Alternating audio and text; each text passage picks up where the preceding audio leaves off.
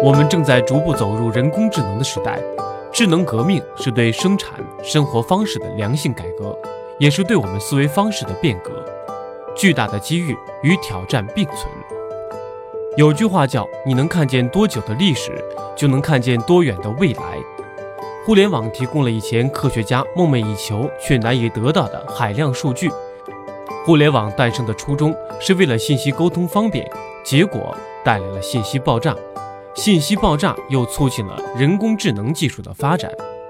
二十世纪九十年代，人工智能代表非深蓝莫属，连续战胜人类国际象棋高手。以围棋为代表的东方智慧，面对人工智能似乎可以稳若泰山。但一个新的时代正在来临。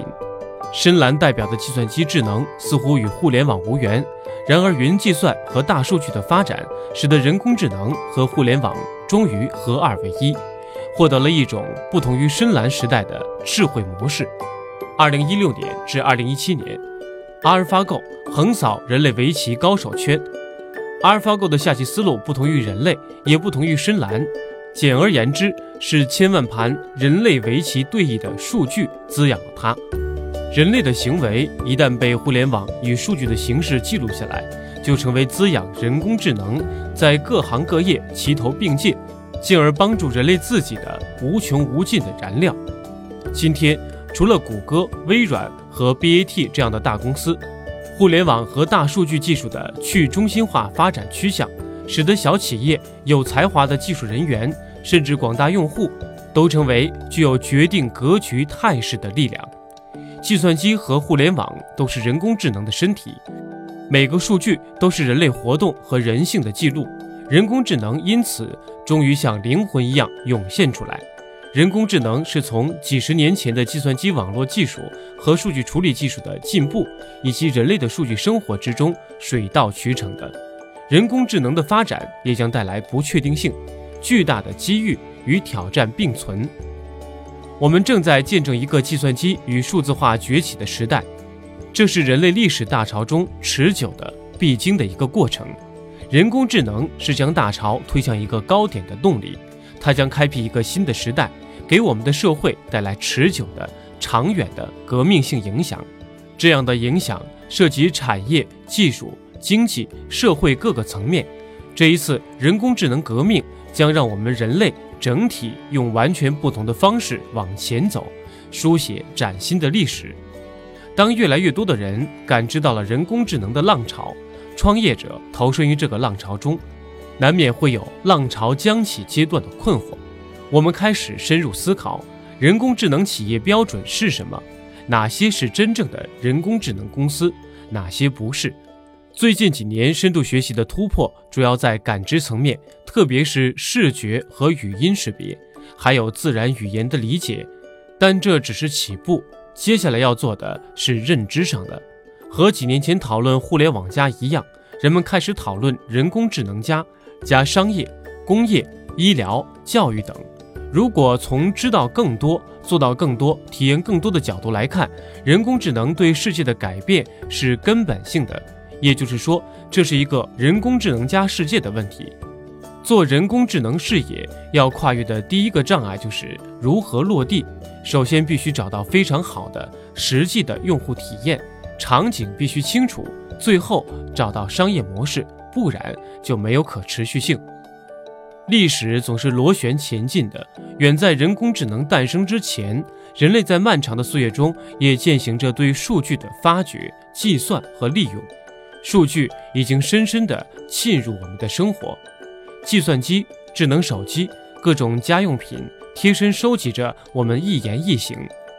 通过计算、建模，越来越了解我们，使得看新闻、体育、健身、吃饭、听歌、出行这些最简单的日常活动，都成为一次次隆重的数据盛典。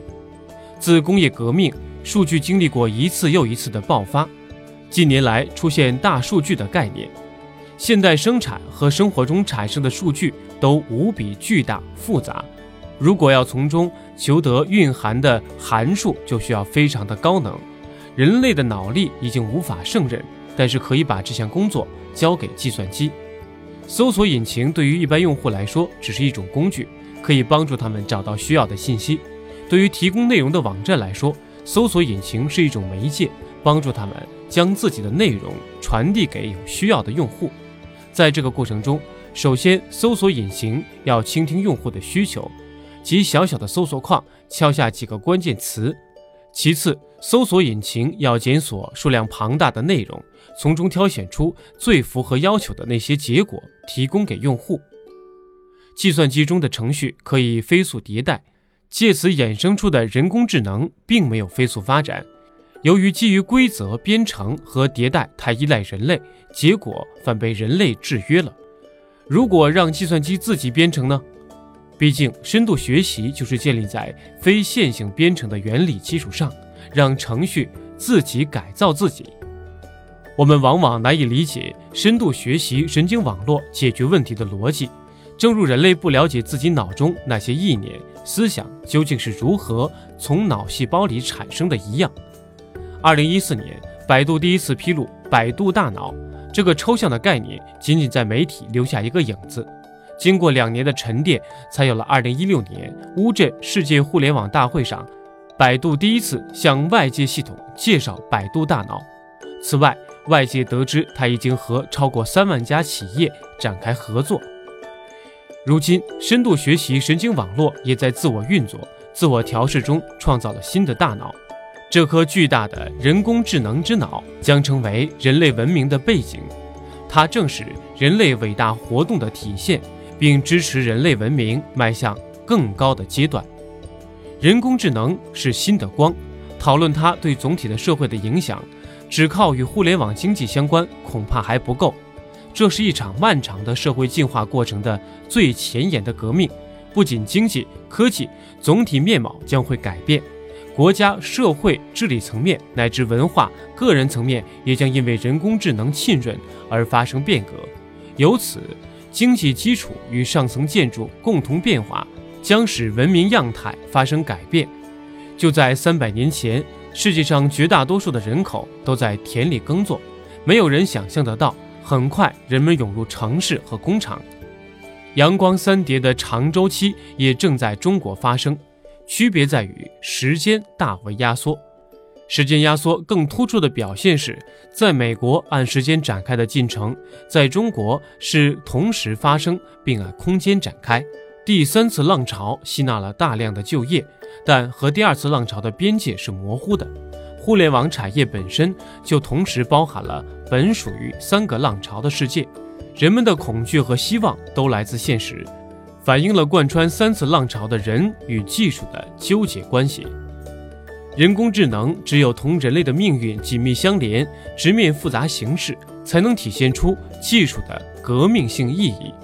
昆德拉说：“负担越重，我们的生命越贴近大地。”它就越真切实在。无人车是紧贴大地的顶级人工智能工程，艰难和颠覆是它无法逃脱的两个命题。它比人工智能诞生更早，却要翻过更多的观念和技术的大山，才能走到今天。尽管无人车还远没有达到大批量商用的阶段，但作为新鲜事物，已经面临来自各方的怀疑。这是技术之外的另一道关卡。无人车的互联网设备会侵犯个人隐私吗？数据会被黑客窃取，产生不良后果吗？无人车出了事故，如何认定责任？数据、算法与个人生活、社会治安、经济结构交相呼应的新文明呼之欲出。文明的进步不是靠纸上谈兵得来的，而是靠千千万万创业者和劳动者的努力，以及有为者的均衡治理，自然演化出来的。这个过程充满了艰辛与不确定性。随着互联网全面渗透，CTO 这个角色诞生了。他不同于以往的总工程师，是特别应对互联网信息化浪潮的角色。从 CTO 到 CIO 到 CDO 再到 CAO，是一个循环上升的艰苦提升过程。某种意义上，也反映了企业自我更新、自我进化的艰难过程。今天的人工智能与数据的关系，也类似于飞梭和珍妮机的关系。过去，人类构思出机器学习的方式，却苦于没有足够的数据来验证和训练。互联网大爆发终于使数据不是问题，但如何处理爆发增长的数据，又开始考验硬件和计算能力。数据与计算机的增加，要求整个信息基础设施都做出相应的变革。智能革命是堪比工业革命的第四次技术革命。人工智能作为新的工具，究竟会创造出一个怎样的新世界？中国人曾经于无声处兴起了一场浩荡的勤劳革命，惠及亿万国民，甚至是世界。面对智能革命，勤劳的人类能否再一次做好积极的准备？